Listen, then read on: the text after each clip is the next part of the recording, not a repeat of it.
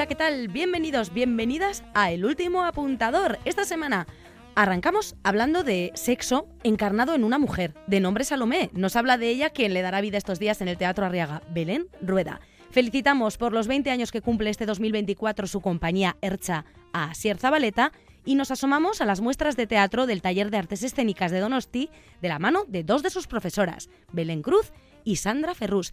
Estamos ya listos y listas, preparados, preparadas para subir el telón del último apuntador. Comienza el último apuntador con Mirella Martín. No, quiero pensar. Pensar. Juan. Dame tu boca. Herodes. ¿Dónde estás, Herodes? ¿Quién era? ¿Quién me miraba desde mi almohada con los ojos entreabiertos, fijos en mí? ¿Quién era?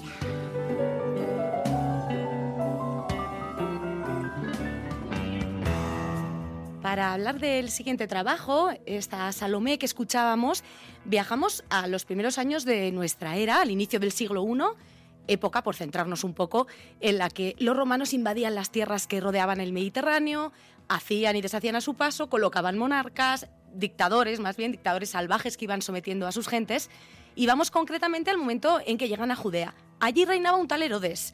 Mm, permítame, antes de avanzar en la obra que nos ocupa, porque me ha resultado curioso cuando menos este hecho. Herodes envió a los magos a Belén a buscar, ya saben, a un niño que podía hacerle sombra, con el fin que todos conocemos bien.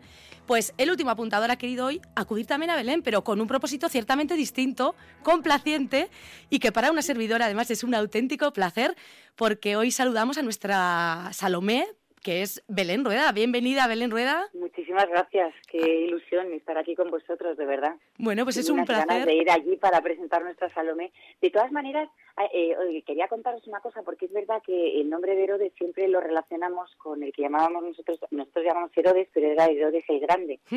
Y en la, eso era en el siglo I antes de Cristo, y en el siglo I después de Cristo, que es lo que contamos nosotros, serían sus hijos. que son Efectivamente. Herodes, Herodes Filipo y Herodes Antipas. Herodes Ujú. Antipas sería el que era mi padre y Herodes Filipo mi padrastro. Entonces, eh, en, en este momento en el, de- en el que en el que estamos en el que estamos hablando, ya sus hijos tenían lo que estamos, lo que solemos llamar la edad de Cristo, o sea, habían pasado 33 años desde entonces Sí. y es y pero sus hijos siguen siendo bueno siguen teniendo el mismo comportamiento con su gente y, y en este caso que es lo que estamos contando con las mujeres de, de palacio eh, de la misma manera O sea, que heredan lo malo de Herodes, ¿no? Digamos, se quedan con lo peor de aquel. Claro, porque eh, es, es muy curioso. Yo creo que cuando hablas de Salomé, el que sepa algo de, de Salomé, hay tres cosas que nos llegan. Una, eh, que es la que pidió la cabeza del Bautista. Otra sería la danza de los siete velos, por la que Herodes Filipo, que es el actor que interpreta a Juan Fernández en la obra que hacemos nosotros, que le dice, te daré lo que me pida, que ella pide la cabeza de Juan el Bautista y, y otra que era una mujer caprichosa. Entonces, eh, lo maravilloso de Maui Mira, que es la directora, es que revisita a mujeres de, de nuestra historia que en su momento ni siquiera tenían nombre, sino que se lo pusieron después. En el caso de Salomé, se lo puso un romano 40 años después de su muerte. Porque eh, los escritos que había entonces que estaban escritos por hombres, lo digo en la obra, digo escrita, en la historia escrita por santos varones, mm, siempre eran la hija de Filipo, la hija de la reina Herodías, no tenían nombre. No tenían nombre. El nombre es el- no tenían nombre y de hecho hay un momento en el que digo, eh, no tengo nombre, no tengo rostro, ni tengo historia porque la historia estaba escrita por santos varones. Pero sin embargo se me conocía por determinadas virtudes porque tenía como el don de la profecía y de hecho le preguntaban qué es lo que iba a pasar y lo que no iba a pasar. Pero no tenía nombre, o sea, en la historia y en la Biblia, que ella se ha documentado muchísimo, no tenía nombre. Era la hija de la reina. Herodías o la hija de, de Herodes Antipas. Ajá. Fíjate, bueno, pues esa historia es la que nos introduce a esta Salomé que llega al Teatro Arriaga de Bilbao la próxima semana, lunes, martes, miércoles y jueves, muchas opciones de, poder ir a, verla. Esta Salomé que ya mencionabas, escrita y dirigida por Magui Mira, recordemos, por cierto, medalla de oro al mérito en las bellas artes, que ha querido dar una vuelta, como estabas contándonos, ¿verdad?, a la imagen de la propia Salomé y, y de todos los personajes, en definitiva, ¿no?, de la obra. Sí, además eh, transcurre esto en un tiempo en el que Salomé era una mujer muy joven. Y de hecho, eh, en, la Biblia y en el Nuevo Testamento, realmente fue Herodías, la madre de Salomé, la que en este momento de locura, porque todo esto transcurre en una fiesta que era el cumpleaños de, Herodes, y, entonces él le dice, vaya para mí, te daré lo que, lo que me pidas. Y Juan el Bautista, que era el profeta entonces, eh, una mujer como Herodías no le gustaba porque dentro del palacio era una, mujer libre y libertina, hacía ya lo que quería porque había sufrido tantísimo, tuvo a Salomé con 12 años nada más. Eh, y, y, el marido, que era el hermano de su actual marido, el hermano la maltrataba y entonces consiguió salir de ahí enamorando al hermano y le trataba mejor, pero hay un momento en el que Herodías, la madre de Salomé, le hace lo que quiere, hace y deshace, y hay un momento en el que el profeta decía que ese tipo de mujeres no era lo que nos convenía, entonces ella quería eliminarlo para que no siguiera criticándole, porque tenía muchísimos seguidores, mm. lógicamente. Era uno de los profetas, era el profeta. Era una adelantada a la época, era muy empoderada, ¿no? Esta, esta muy empoderada, madre daba igual todo. Y en, el, momento que contamos nosotros de, de Salomé, Herodías ya está en un momento de, decadencia de su propia persona, con enfermedades, con locura también, eh, alcohólica, entonces hay un momento en que cuando Herodes dice, le dice a Salomé, pídeme lo que quieras, es la madre la que dice, la cabeza del bautista, y la hija le sigue. Hmm. Y de hecho entra en locura cuando se da cuenta de lo que ha hecho. Y es, es el momento que nosotros contamos en, en la obra, que quizás Salomé, si hubiera estado en su sano juicio, no lo hubiera hecho. Se deja guiar por, por su madre. Se en deja este guiar por la madre, porque claro, siendo tan joven, piensa que es lo que, lo que tiene que hacer y después cuando entra la razón, porque en una fiesta, pues tú imagínate las fiestas de entonces, de vida, de todo. Y entonces es, es, es, muy interesante porque ¿por qué llega Salomé a eso? Lo que queríamos contar de Salomé es que es, es injusto que se le que se diga, se diga de ella que es una mujer caprichosa, cuando realmente era una mujer que, que ansiaba la libertad, pero dentro del de, palacio las mujeres tenían unas normas muy estrictas que ella por las noches se saltaba. Entonces, en la historia que nosotros contamos, empezamos a, contar sus escapadas al desierto, donde ve a este grupo de gente, que eran todos los seguidores de Juan el Bautista, y que hablan de, que va a llegar un tiempo nuevo, y a ella le parece fascinante que pueda de alguna manera cambiar su vida si se une a este grupo. Entonces, la única manera que tiene de conectar con ellos es Juan el Bautista, que está que lo tienen en, en palacio, lo tienen encerrado y de alguna manera utiliza el único arma que tenía ella en ese momento, que es la seducción. Entonces también hablamos un poco de que la seducción está siempre señalada en el mal sentido, pero ¿por qué eh, el poder del dinero se ve bien y el poder de la seducción, que hay mujeres que es lo único que tienen, se ve mal? Quiero decir, siempre que utilizas algo en el que sabes que eres poderosa o poderoso, ¿por qué Mm, tiene que ser negativo. Ya, ¿por qué denostarlo, verdad? Sí, sí. Claro. Y entonces también eso, hay un personaje maravilloso que es el sirio, que hace Sergio Moore, que de alguna manera hace como de narrador y dice, mirad los hombres lo que os, desde, desde, un punto de vista un poco más eh, fuera de lo humano, que dice, mirad todo lo que os damos y lo que hacéis con ello. Guerras, sangre, sometimiento, en general, no solamente a las mujeres, en general, y estáis destrozando algo que podría haber ido hacia otro lado. Entonces, cuando se habla de la seducción, también podría ser eso. porque si tiene que tener miedo?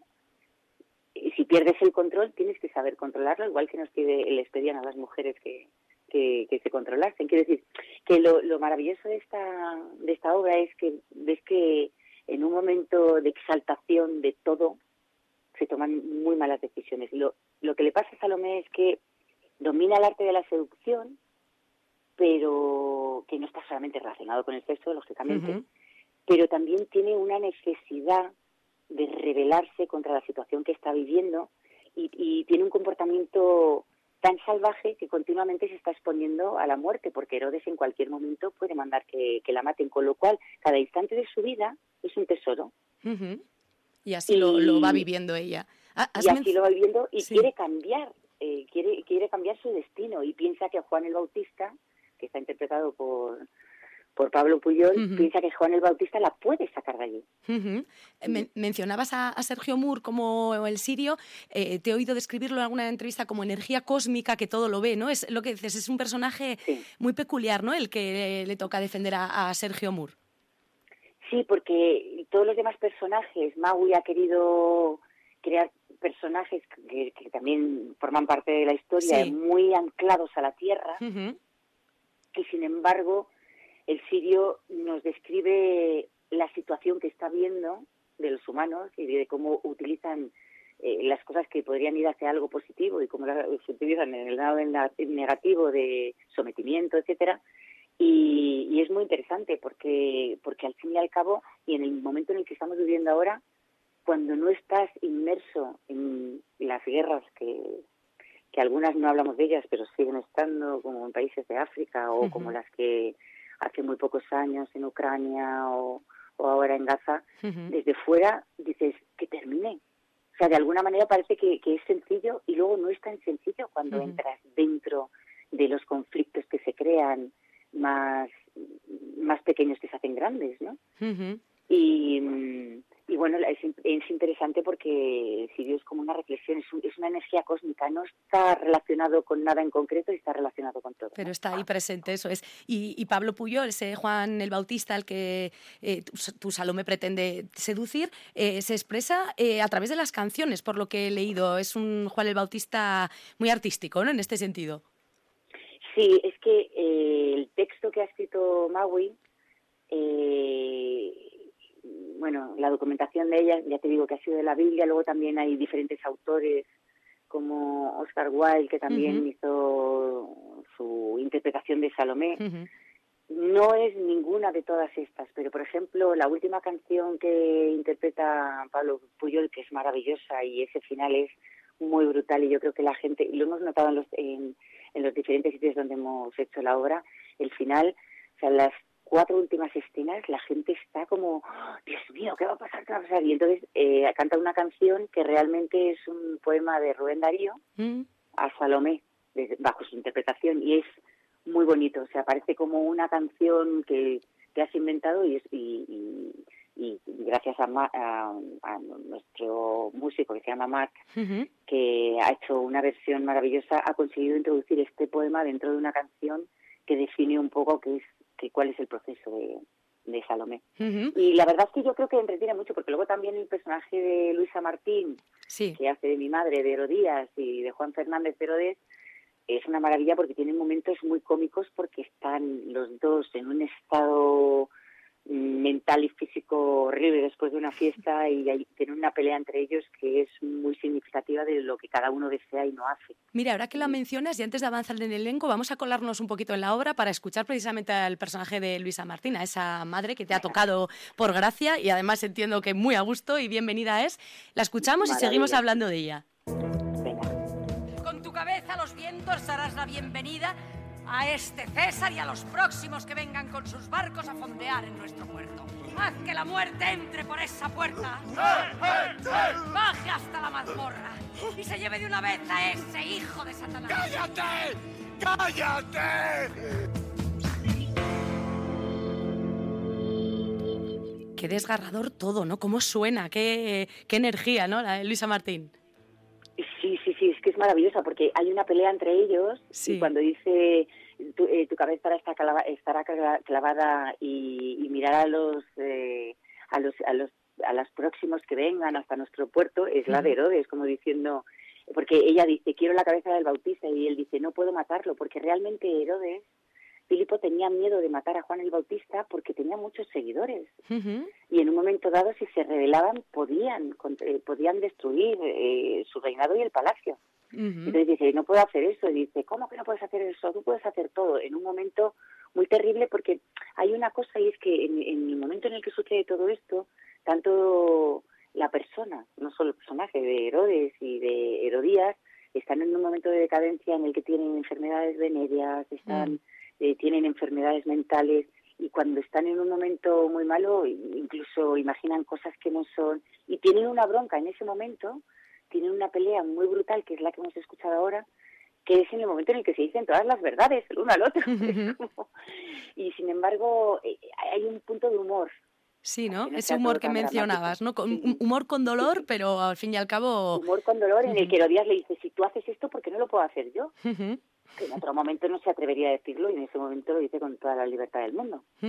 Mencionamos así, por encima hemos ido mencionando nombres del elenco. Eh, eh, en tu caso, eh, bueno, hablábamos de Pablo Puyol, que le toca esa parte artística más cantada, pero tú interpretas y, también estás ahí mm, pues con, con, un trabajo muy fuerte de, de corporeidad. De hecho, Josuan Cienfuegos, ¿no? quien ha sido un poco el coreógrafo, quien se ha encargado de diseñar esos movimientos, así lo ha definido. Dice, Salomé es todo danza y corporeidad.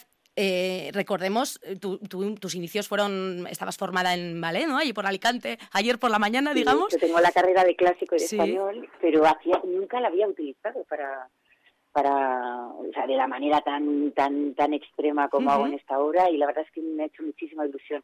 Maui tiene la, la virtud de sacar de cada, o sea, de, de, de, de algo en lo que tú destacas de sacar el máximo posible. Y es lo que ha hecho en esta, en esta, en este montaje.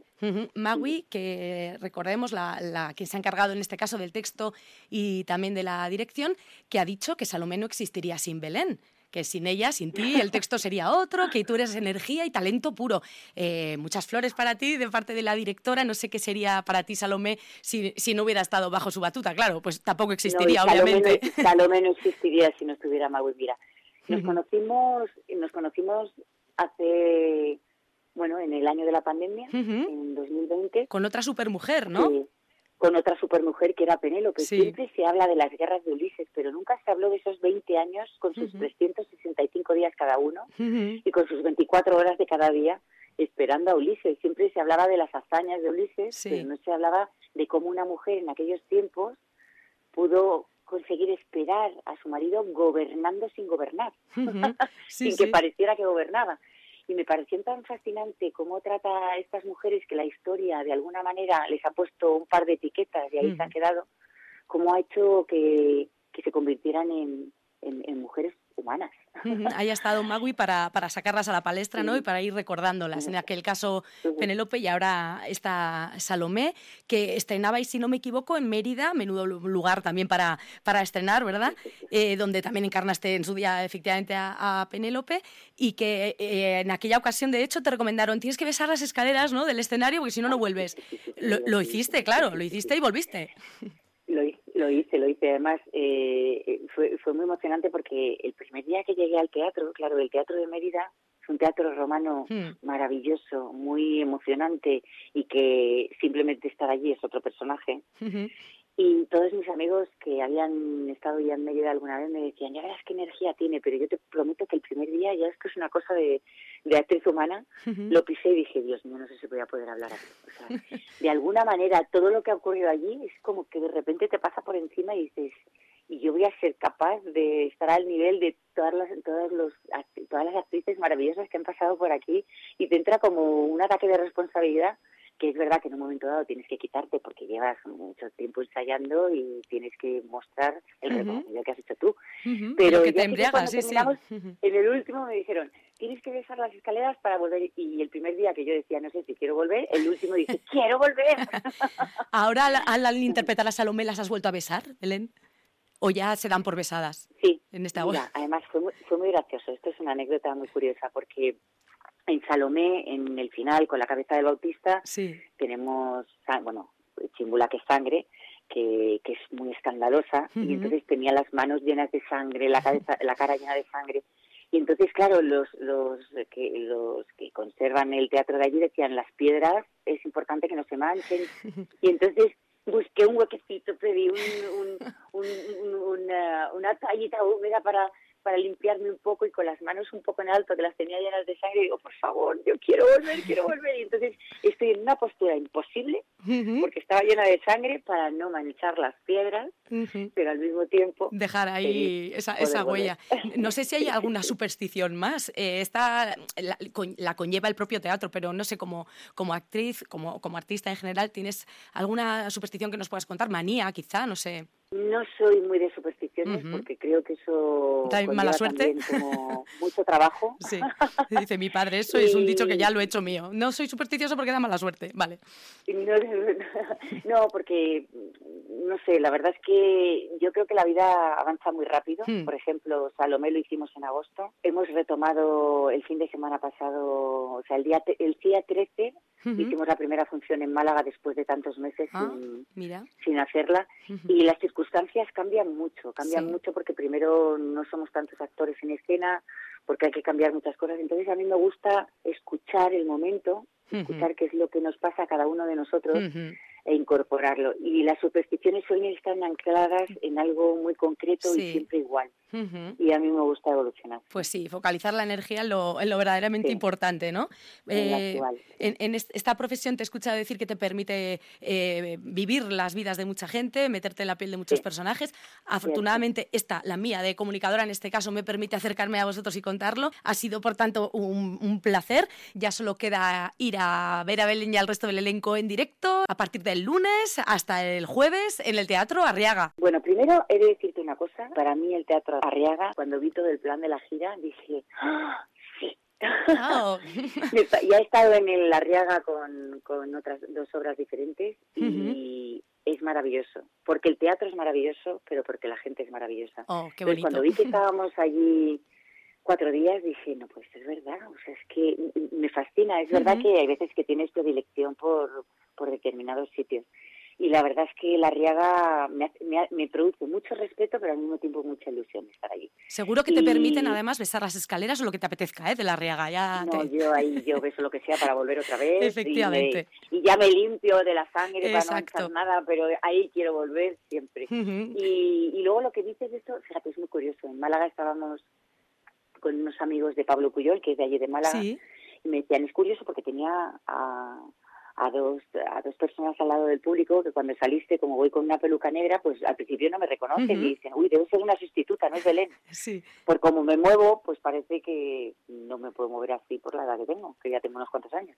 decías que, el, que, Salomé se, centra en el momento de una chica joven y es lo que han elegido para interpretarla, o sea, vamos a dejarlo ahí. y, ya, y entonces hemos, intentado que fuera así. Y así Pero luego es curioso porque al final que Salomé muere, no se haga ningún spoiler, que ya todo el mundo lo sabe. Sí, sí, eh, bueno, pues hay un momento que me pone uno de los actores, el sirio, me pone boca abajo con una facilidad increíble, también te lo digo, porque peso poco, pero no tampoco. Y la señora decía, ah, mira, eso es un muñeco. Como diciendo, es imposible que esta señora esté boca abajo. Entonces, es muy curioso porque yo creo que en el espectador se mezcla lo que están sintiendo por el personaje más lo que están sintiendo por las personas que somos, cada uno de nosotros. Entonces, yo creo que eso es muy bonito porque te, te, permite de alguna manera estar en contacto con, con situaciones muy diferentes que es la historia que te están contando y lo que somos nosotros. Qué curioso, sí, sí, sí. Bueno, pues que la gente juzgue en ese teatro Arriaga que, al que tanto cariño tienes, nosotros te devolvemos desde aquí y que vea que no es un muñeco lo que va a girar Sergio Moore, que, es Belén Rueda y, eh, rodando en todo su esplendor, de hecho.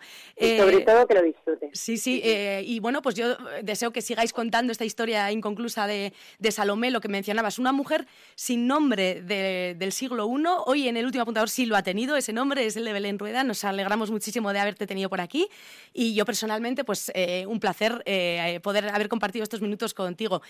¿Qué he de decir, mira, Belén, un dato curioso. Compartimos un rodaje en su día porque vinisteis por aquí, por Gasteiz, a grabar El silencio de la ciudad blanca de Daniel Calparsoro. Bueno, qué maravilla. Y ahí estaba yo en el, en, el, rodaje haciendo de extra, tocando como una fanfarra en un paseillo que hicisteis el día del guarro, que se llenaba todo de harina, recordarás, en una calle muy céntrica ah, de Vitoria, en la calle Dato. Eso es, ibais corriendo, estaba eh, tu compañero Javier Rey y pasabais corriendo y eso... pusieron gafas de bucear para que no se metiera en los ojos la harina. De todo, porque además yo estaba en el, entre los músicos y claro, tocar eh, instrumentos eh, eh, con la harina, aquello era, la verdad, ciertamente complicado. Y vosotros corriendo ahí detrás de, descubriendo a los, a los malos. Así que fue un placer compartir ese, ese rodaje contigo. Fue una maravilla rodar en, en Vitoria, además, nosotros rodamos empezamos el rodaje, el primer día, nuestra primera secuencia fue la suelta del celedón. Qué bonito, ¿eh? ¿Cómo lo viviste desde fuera? secuencia, bueno, con una tensión, porque yo pensé que iba muy rápido. Y eso, o no hay otra toma, ¿eh? y que no hay otra toma, y, resulta que iba bastante lento, y, muy rápidamente volvíamos a repetir, porque iba por la mitad y decíamos, no da tiempo. Venga, que pillamos un poquito más de la cuerda todavía. Sí. Y también es verdad que como fue en agosto, fue terminar las fiestas, y quedó para nosotros, fue uno de los... Sí, era una ciudad platón, ¿no? Una película más maravillosa mm, eh, que, he vivido. Sinceramente. Bueno, pues eh, curioso ese dato para, para, terminar esta charla. Recordamos eh, esta Salomé de la que hoy hemos hablado y a la que hemos conocido gracias a quien mejor que a, quien la va a encarnar, Belén Rueda. Estará en el Teatro Arriaga. Muchas opciones para poder visitarla el lunes, martes, miércoles y jueves de esta semana que entra. Y lo dicho, ha sido un placer inmenso. Que vaya muy bien, Belén. Lo mismo digo y espero que os guste. Vais a sentir mucho con esta Salomé. Gracias. Nos vemos en los teatros. Gracias a vosotros. Agur. Nos vemos. Agur. El teatro del aire. ¿El teatro es una gran pregunta o son una pregunta que te lleva a otra pregunta? Ser o no ser, esta es la cuestión. ¡Teatro! ¿Sentir terror a los anatemas? ¿Preferir las calumnias a los poemas? ¿Coleccionar medallas? ¿Urdir falacias? No, gracias. No, gracias. No, gracias. Por eso se ha acabado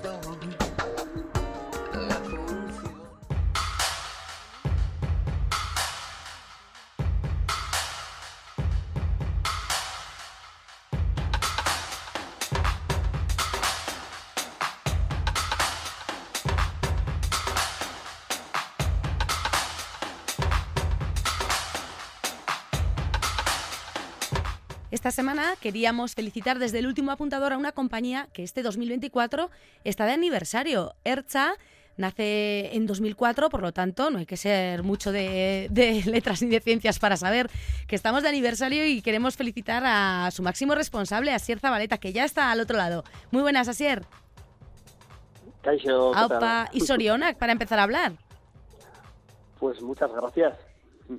Eh, bienvenido al último apuntador. Aquí, eh, pues repasando la, trayectoria de compañías como la tuya, Ercha, que bueno, pues que 20 años no son nada, dicen, pero que eh, ya, ya es una edad y entiendo que, que, bueno, que contentos ¿no? de haber llegado hasta aquí. En aquel 2004 no sé con qué intención empezabas a montar la, la compañía, pero entiendo que ha ido, ha ido bien y que contento con, con todo lo que ha ido pasando, Asier.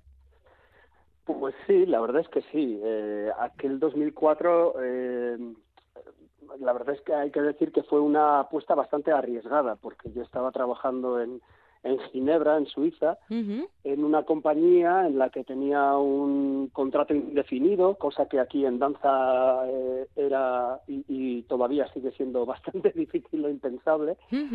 Y, bueno, pues eh, ya llevaba seis años, entonces eh, yo también tenía mis inquietudes, ganas de hacer mis propios proyectos. Y cuando ya mi pareja dijo, mm, me voy para allá, yo dije, no, mm, no te vienes para Suiza, no, soy yo el que se va para allí. Eh, y, y, ahí fue, pues, un, sí, una toma de una decisión bastante drástica, ¿no? Porque eh, tenía ya tenía la seguridad o tenía era evidente que venía a un sitio en el que todavía la danza contemporánea pues no tenía mucha trayectoria eh, las condiciones que podía tener trabajando en danza allí iban a ser mucho mejores pero eh, había otra cosa que era la vida diaria que a mí no me seducía mucho mm. allí en Suiza, ¿no? Por mucho que el trabajo eh, me fuera muy bien, estuviera muy a gusto con la compañía y todo, el pero la vida fuera del trabajo no, no conectaba mucho conmigo. Entonces ahí fue, yo estrené un, un solo, vamos a decir mi primer solo, que lo estrené allí mismo en Ginebra, y con eso me vine bajo el brazo pues a probar suerte a Euskadi. Y, bueno, los primeros años fueron bastante, bastante eh, difíciles, la verdad. ¿Y aquel, aquel solo, eh, esa pieza tenía, tenía un nombre, Asier? ¿Era que... Sí, claro, sí, sí, sí, era Egotic. Era un solo en el que hablaba mm, sobre mí mismo, eh, cómo sentía yo o cómo me sentía yo en el mundo de la danza también en esa época, ¿no? en el que quería hacer un ejercicio de introspección un poco y analizar, pues, qué, mm, qué aspectos de la danza no acababan de convencerme, eh, cómo me veía yo eh, en ese mundo, y bueno, era una pieza en la que además de bastante crítica había también pues humor y bueno, eh, ya te digo, los primeros años fueron súper difíciles. El primero, si no me equivoco, hice tres actuaciones en todo el año. Y hasta que esa misma pieza eh, fue vista, ah, yo creo que en 2004, 5, 6, en el 2006, en Madrid, en un contexto que había varios programadores del Instituto Cervantes em, o de sedes de institutos Cervantes de todo el mundo, y, ahí empezó a girar y al final recorrió todo el mundo. Pero los comienzos no, no, la verdad es que no fueron nada fáciles. Fue, fue complicado, pero bueno, arrancó y como dices, Ercha nace pues también con con ese, esa intención ¿no? de, poner al público a reflexionar sobre los temas que a ti te rondaban y que también sea el público quien tenga una, una posición activa, ¿no? que lo que vean les toque y, y salgan de la pieza cambiados, ¿no? Sí, sí, eso es, porque a mí también como espectador eh, mm. me interesan o me, o, me gustan las obras en las que me revuelven cosas o me hacen pensar o cuestionarme cosas, ¿no? Mm. Eh, en, obras en las que se me da todo mascado y, eh, o simplemente eh, su valor está en la belleza estética, digamos, pues la verdad es que no me, no me entusiasman. Entonces, yo a la hora de crear también, pues intento ir por ese camino, ¿no? Intento poner en, en, escena las, las contradicciones, las cuestiones que, que me planteo yo en la vida también y, y, al final eso es un proceso bastante eh, egoísta, digamos, porque yo sé que durante el proceso de creación, si yo cojo un tema que a mí me interesa, eh, mm, voy a leer, voy a eh, aprender, eh, voy a compartir con otras personas puntos de vista sobre ese tema. Entonces, al final es como un aprendizaje, ¿no? Que me sirve para mi propia vida. Claro, cada pieza te llena y luego una vez de que la expones ya, pues llena a quien va a disfrutarla, ¿no? O a, o a que pase por, por él. Sí, ¿decías? No, no, no, que, que de eso se trata, ¿no? Ese es el objetivo, por lo menos, que, todas las cuestiones que nos vamos haciendo durante los procesos de creación eh, se vean en, en, la, en la pieza y el público eh, pues eso se, lo cuestione, ¿no? Que luego saque sus propias conclusiones. Todos estos años ha, bueno, pues ha dado para mucho, ¿verdad? Para presentar eh, trabajos alrededor del mundo, también para impartir talleres de creación. Has estado viajando y mucho en estos años, eh, realizando también residencias artísticas, pero estos talleres en sitios, pues como, como Maputo, está, cuéntanos esta aventura de la que, bueno, creo que ya hablamos aquí en su día, eh, también con una historia a caballo entre Mozambique y Euskadi, ¿no? Eh, no sé si va por ahí la pieza, eh, o Tempodis, ¿verdad? Bueno, O Tempodis, la verdad es que es un proyecto que, que, no fue buscado por mí, digamos. Es como que nos encontró en el camino a, a, los que formamos parte, ¿no? Sí. Porque nosotros fuimos en el 2019, fuimos a Maputo, a la capital de Mozambique, con otra pieza, con Meeting Point, eh, porque estábamos dentro del circuito de espectáculos recomendados de la AECID, que es eh, Agencia Española de Cooperación y Desarrollo. Entonces nos programaron allí, en Mozambique, fuimos allí, dimos varios talleres y en uno de esos talleres yo conocí a estos dos bailarines que ahora forman parte del proyecto, que, que pues que eran unas máquinas. Yo decía, hmm. pero ¿de dónde han salido estos chicos, no? y luego conociéndoles fui descubriendo pues que todo lo que sabían era autodidacta a través de vídeos, a través de películas, eh, en la calle, eh, los dos vivían en el mismo barrio de, de, la periferia de Maputo, un barrio muy desfavorecido, entonces los dos se veían obligados a hacer pues mil trabajitos y la danza era pues su hobby, nunca, hmm. nunca pensarían que, que de la danza podrían sacar un, no sé, un rendimiento, ¿no?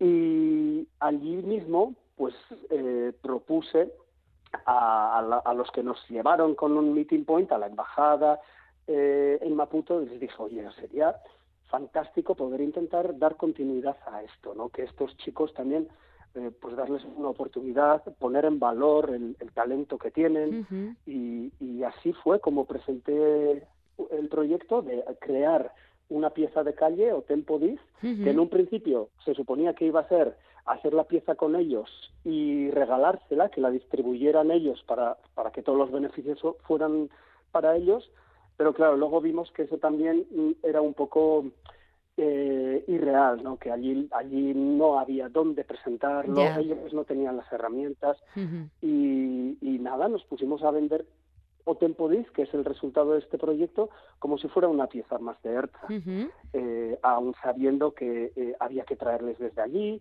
que había que costear seguros, visados, etcétera, etcétera. Pero bueno, ya es el tercer año que estamos eh, estamos en marcha con esta pieza y, bueno, no podemos estar más contentos. Cuanto más se ve, más nos la reclaman en otros festivales. Ajá, pues larga vida. Entonces, que, que el tiempo siga diciendo cosas, ¿no? Como dice la propia pieza o Tempo.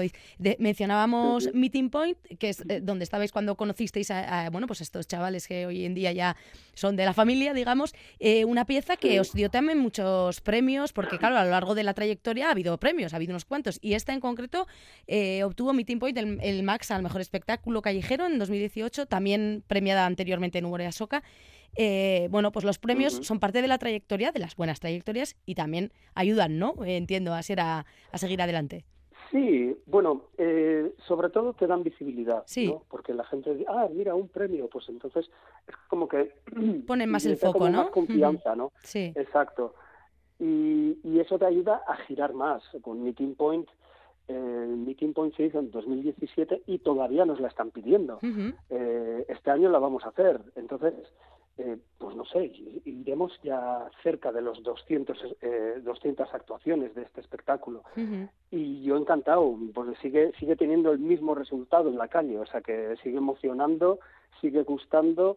Y, para mí el mayor premio es ese, ¿no? que, que el trabajo eh, llegue a la gente, emocione y, que te lo vengan luego a decir, ¿no? Eso es, fantástico. que siga funcionando, los premios, que están muy bien, pero bueno. Sí, sí, que también habla, por cierto, de, bueno, habla de jóvenes que proceden del mismo continente, pero que son de diferentes países, ¿no? Y bueno, de esos encuentros y de esos lugares donde nos encontramos y de esto habla Meeting Point, que sigue, como dices, vigente, al igual que, por ejemplo, más reciente, en Murkrad, eh, que de hecho el 27 de enero estáis con ella en Berris, también luego en Amorebieta el 2, hay algunos de los trabajos que seguís eh, girando, evidentemente, durante, durante este 2024. Sí, sí, sí, sí. Murkrad estrenamos eh, el año pasado eh, en el Teatro Arriaga y bueno, fue muy bien. Es una pieza bastante más grande, es una pieza de sala donde hay ya eh, seis personas en escena, un, un, cantante lírico, entonces ya requiere, pues vamos tres personas, dos técnicos y yo, de apoyo, requiere pues otras otras dimensiones y y otras mm, tiene otras dificultades, ¿no?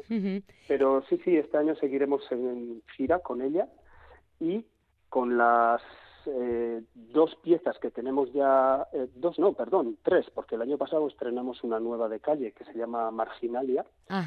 Entonces, eh, pues con esas tres seguiremos en festivales que ya a partir de marzo así todos los festivales de calle ya empiezan a repuntar como, como las flores. Sí, Marginalia, como dices, eh, que, que, he estado leyendo en vuestra web, hace alusión a, esas anotaciones ahí al margen ¿no? del, del texto, en libros así medievales. De ello va un poco la, pieza que pone, digamos que es el último trabajo de los de calle, de una larga lista que evidentemente en estos 20 años pues habéis ido trabajando desde aquella intemperie, ni contigo ni sin ti, bueno, una, una larga lista. Como digo, que está en vuestra yo web. creo que de calle son como una decena o así, 10 espectáculos. Y de, y, claro, y de sala otro, otros tantos también. Eh... De sala muchísimos más, de sala ya serán como 24 o así. Arrancábamos con esos hilos, con Arias. hecho para otras Estábamos escuchando antes esos sonidos y luego lo que dices, muchas más que han ido acompañando a estos trabajos de, sala. Durante este año eh, entiendo que habéis preparado ya alguna cosita especial por el hecho del 20 aniversario. Cuéntanos, creo que tenéis año todo el año por delante para preparar algo, ¿no? Sí, sí, sí. Bueno, el plato fuerte será una gala que queremos, eh, una fiesta, digamos, eh, que queremos hacer en diciembre, el 7 de diciembre, será en el Teatro Victoria Eugenia. Y ahí pues nos gustaría reunir pues al mayor número de, bailarines, eh, artistas que han pasado por ERZA y, bueno, hacer, reunirnos, vernos las caras y, de paso pues recordar muchos trabajos que, que hemos hecho y, haremos como un recopilatorio con pequeñas piezas de, de pues de todo todo es imposible pero de, un montón de piezas de, de Erza que hemos ido haciendo hasta ahora pues qué chulo esa fecha 7 de diciembre, la, vamos apuntando. Tenéis tiempo para ir preparando, pero bueno, lo que pretendéis tiene trabajo, ¿verdad? Juntar a tanta gente en la misma fecha. Sí, es muy difícil, sí, sí, sí, porque además muchos bailarines pues igual ahora están eh, en otras cosas o incluso han dejado de bailar entonces sí, es como complicado. Bueno, buen momento para retomar y para hacer algo pequeñito aquel día o grande, lo que, lo que les salga para celebrar siempre es buen momento. En este caso, el 20 aniversario de Ercha. ¿Tenéis también por ahí algún proyecto del que ya hablaremos? Porque creo que todavía está un poco en la cabeza, ¿no? Un proyecto también, bueno, relacionado como lo que hablábamos de, Mozambique. Ya nos lo contarás, si te parece, aquí en el último apuntador. Queríamos hoy, pues eso, que quedara constancia de nuestra felicitación a Ercha. Y, y bueno, como, como leía yo así Arcaiz Cano en, vuestra web, al final transmitir compasión es lo que hacéis, transmitir compasión, la voluntad de cambio que quieres y, bueno, y, es difícil emocionar al espectador, dice Arcaiz también en esas líneas, vosotros lo conseguís desde Ercha, así que bueno, pues siempre se agradece gente que esté ahí comprometida con la causa y con, el público. Un placer tenerte por aquí, Asier, y nada, seguiremos tus trabajos. Pues Milia Esquer, eh, un placer también conversar contigo y nada, aquí seguiremos eh, eso es. haciendo trabajitos y eso es, y disfrutando de otros. Perfecto, nos vamos con esa música de Marginalia, precisamente que comentábamos anteriormente, y nos seguimos escuchando. Gracias, Asier. Que por cierto, soy yo el que canta ahí. ah, mira, es tu voz. Pues te disfrutamos ahí en plena esencia. vamos a, pasar a escucharte, pero ahora ya entonando. Agur, agur. Agur, escaricasco.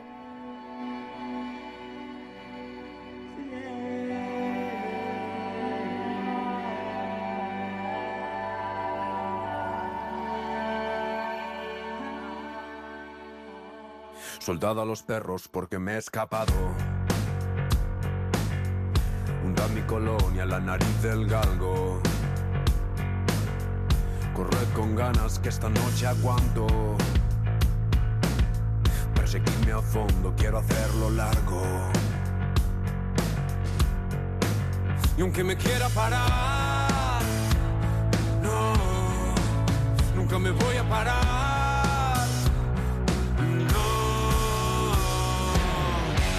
En el calendario escolar del Taller de Artes Escénicas de Donosti, estos días vemos otro color. En la próxima semana concretamente, porque el alumnado va a mostrar uno de esos días parte de sus trabajos y nos lo van a contar dos de sus profesoras, Belén Cruz y Sandra Ferrus, a las que ya saludo. Muy buenas, Belén. Hola, buenas tardes. Buenas, encantada de recibirte aquí en el último apuntador. Y por el otro lado está también Sandra Ferrus, ¿verdad, Sandra? Muy buenas, ¿qué tal Mirella? Encantada de saludaros. Igualmente, paradójicamente escucho más lejos a Sandra, que está aquí al lado, que está en Donosti, que la hemos sacado del taller, de hecho, de dar clases. En cambio a Belén, que me entra como un tiro, estás en Barcelona, me parece, Belén. Sí, estoy en Barcelona. Ahí estás, pero un trabajo. habitualmente eh, viajas a Donosti, estás por Donosti dando clases, ¿cómo haces? No, no, no, no, yo vivo en Donosti, ah. trabajo en Donosti y toda mi vida es en Donosti, pero bueno, me has pillado que tengo que estoy haciendo una película, chica. Mira, oye, eh, no no es muy habitual, pero aquí estoy, encantada de la vida. Gajes del oficio, oye, en este caso, ¿qué, película es? Ya que eh, estamos, dime, menciónamela. Sí, es una película de Mark Cole, Las madres no. Ah, sobre una novela de Katisha Aguirre. Ajá, pues nada, las madres no. Pues, ¿Y tu papel así, el, el, el personaje que interpreta se llama? Soy la madre de la protagonista, María. Mira, la madre, vale, María, la madre. Las madres no, pero en este caso, aquí sí, la madre la tenemos por aquí, Belén Cruz y Sandra Ferrus, que estás, decía yo, Sandra, eso, te, eh, te, has escapado un poquito de, precisamente, de dar una de, la, de las clases que impartes habitualmente, porque ambas son, sois profesoras de ese TAE, del Taller de Artes Escénicas de Donosti. Y Sandra, la semana que viene entonces es algo especial, ¿no? Porque esto de mostrar los trabajos siempre imprime un poquito de nervios, ¿no? Bueno, y de ilusión y de emoción y, y sobre todo de, de poder compartir lo que han estado haciendo. Y, y todas eh, las... En, en nuestro caso, yo doy la clase a segundo y la, la muestra, aparte eh, de disparadores eh, con los que hemos eh, estado trabajando eh, para crear algo eh, que crean ellos, de- el texto es de ellos, la puesta en escena la hacemos también en común, incluso eh, tocan en directo, hay una guitarra eléctrica, hay una una caja eh, que suena de maravilla, o sea, de hecho ahora mismo me has pillado que estaba bailando en el momento de, de que ellos tocan una piecita que han preparado ellos y entonces todo eso que ellos han estado eh, investigando y trabajando, de repente poder compartirlo Hmm. eh, con el espectador es muy, muy emocionante. También es verdad que implica los nervios, pero es un nervio bueno. Sí, ¿sabes? ¿no? No se depende, ¿no? Es la, la pieza que van a defender, que van a mostrar. Y en tu caso, Belén, eh, eh, estás a cargo de los alumnos del primer curso, por ponernos en situación, hay tres cursos en el TAE, y los del primer Eso curso es. mostrarán imprescindibles. Es Investecoac. Eso es. Eso es, imprescindibles es Investecoac. Y también es un trabajo, yo ya llevo ya unos cuantos años que para la primera muestra, para la muestra esta de febrero, en lugar de trabajar sobre un texto ya puramente teatral, lo que hacemos es trabajar a- a alrededor de una idea, ¿vale? Y en este caso, pues eh, la idea que eligieron los alumnos eh, y las alumnas fue la idea de queremos ser artistas y no tenemos ni queremos plan B. Ah, ¿Vale? Entonces, alrededor de todo eso, ellos han ido investigando, trayendo, trayendo aportaciones muy, muy propias. Entonces, bueno, pues de alguna manera, eh, ten en cuenta que para muchos y muchas de ellas es la primera vez que se, que se suben a un escenario. Entonces, trabajar con, con palabras que las han escrito ellos, pues bueno, de alguna manera fa- facilita esa organicidad que no te da el trabajo con un con un texto más bueno más dificultoso Claro, ¿Mm? claro, sí, tienen esa ventaja de haberlo trabajado desde el inicio, ¿no? Que lo han hecho propio, Eso que es es, propio de hecho es. y que, bueno, pues a la hora de estudiarlo eh, ya tienen parte hecha, ¿no? Porque eso ha salido de sus cabecitas. Decía yo que son tres cursos. En, en el primero, bueno, pues eh, eh, empezáis con esos juegos de improvisación, ¿no? Descubriendo un poquito las técnicas puras de la interpretación y, y luego, bueno, pues vais avanzando. No sé qué asignaturas, por ejemplo, os toca a vosotras impartir. En el caso de, de Sandra, por ejemplo. Sandra, que ahora te hemos sacado de una clase, no sé si es una clase en concreto o es un ensayo. Yo doy interpretación. Interpretación. Pero lo- sí, pero lo, pero lo que estamos trabajando, además de interpretación actoral puramente, eh, es eh, eh, creación. O sea, a partir de, la- de las cosas que a ellos les pueden crear preguntas, inquietudes, que quieren compartir con con la sociedad, con el espectador, pues eh, en este caso el disparador era la dependencia y, y- y preguntas que ellos tenían alrededor de la dependencia, ¿no? Si hay algún tipo de dependencia positiva, si hay alguna negativa, ¿no? De repente depender de, del abrazo de, de un amigo, de la comida de tu abuela, lo, lo sentían como algo positivo y luego había otro tipo de dependencias que eran más negativas donde también entra la, la crítica y también tocamos pues diferentes eh, estilos, ¿no? Hay escenas que son eh, absurdas, eh, que otras que son comedia pura, otro que es naturalismo puro, eh, más eh, eh, tragedia o bueno más que tragedia drama eh, en este en esta en esta pieza. Vais tocando pieza muchos palos, por tanto. Claro, eso es, esto es lo que nos parece como muy interesante, poder eh, mm, eh, descubrir que tenemos muchísimas herramientas para contar una, una misma idea, ¿no? Y, sí, No, y- que, no y quiero dejar... que- Sí, di- sí, dinos, Sandra. No, no, no, dime, perdona. No, decía que no quería dejar colgado ese tercer curso que no tenemos aquí a- precisamente al, al encargado de la dirección, que es Pachi Pérez, junto con el propio alumnado del tercer curso que presentarán Eswell. Pero, pero bueno, eh, ya que os tengo a vosotras, pues me centro en estos trabajos. Anda nos ha descrito perfectamente este No se depende. Y en el caso de imprescindibles, entiendo, Belén, que, claro, hay algo más de dificultad quizá porque eso es gente que acaba de llegar, ¿no? Que está descubriendo un poco el, eh, la profesión, que acaba de picarles quizá Sí. el gusanillo. Sí, pero cuando, ¿sabes? Cuando empiezas a, cuando empiezas a, a estudiar, en el caso de, ellos y ellas, ¿no?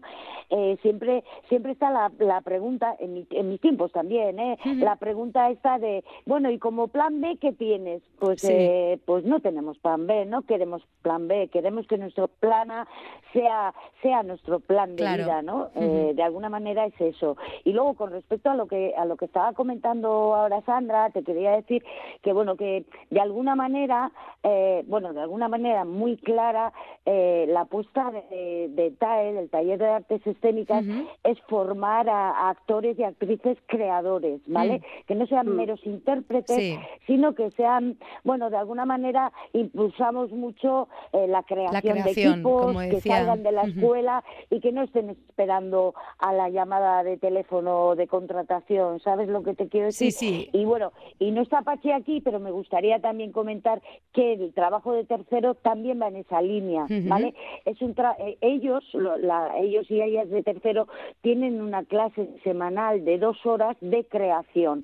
¿vale? De creación propia en la en la que, pues bueno, pues también crean equipos y este año pues han trabajado con, también con una idea, no con un texto teatral, que es, eh, a ver que lo pille, que lo tengo aquí eh, por aquí escrito, sí, los pensamientos intrusivos, ¿vale? Ajá. Esos que te vienen como una ola y te dan una sacudida que asoma tu vulnerabilidad y no sabes qué hacer con ella, ¿no?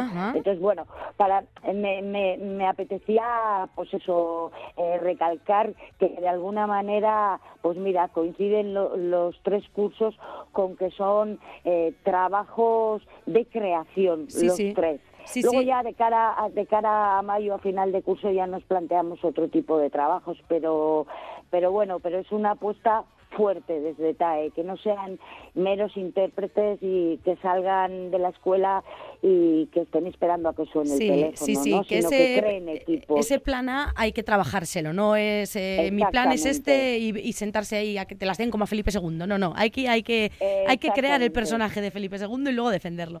Bueno, pues ha sido un placer, no tengo más tiempo, pero Belén Cruz, eh, Sandra Ferrus, un placer eh, charlar con vosotras, recordarme el día de la muestra para la gente que pueda acercarse a- al TAE. Es el el 23 a las 7 de la tarde. el 23 a las 7 de la tarde. Perfecto, ahí en el TAE de. Donosti, esa es la fecha apuntada en el calendario y así pueden ver cómo, cómo que lo que se está ¿eh? cociendo. La petamos. Perfecto. La escena lo petamos todos los años. Pues mucha mierda para esos alumnos, alumnas. Te dejamos seguir bailando Venga. ahí con ellos, Sandra, al son de la, de la guitarra. Y a ti, nada, pues que vaya bien también en esa película. Se- Os seguimos, chicas, y muchas gracias. Venga, que ricasco. Agur, agur. Agur, agur.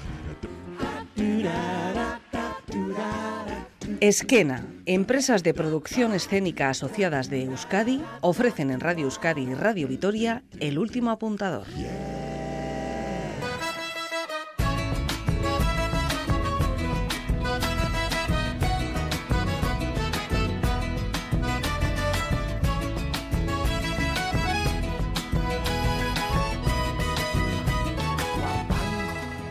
Con arte, aniversarios y aprendiendo en este taller de artes escénicas, termina por hoy el último apuntador. Gracias por habernos escuchado y gracias a Belén Rueda, a Asier, a Belén y a Sandra por haber puesto hoy voz a El último apuntador. Nos vemos en los teatros.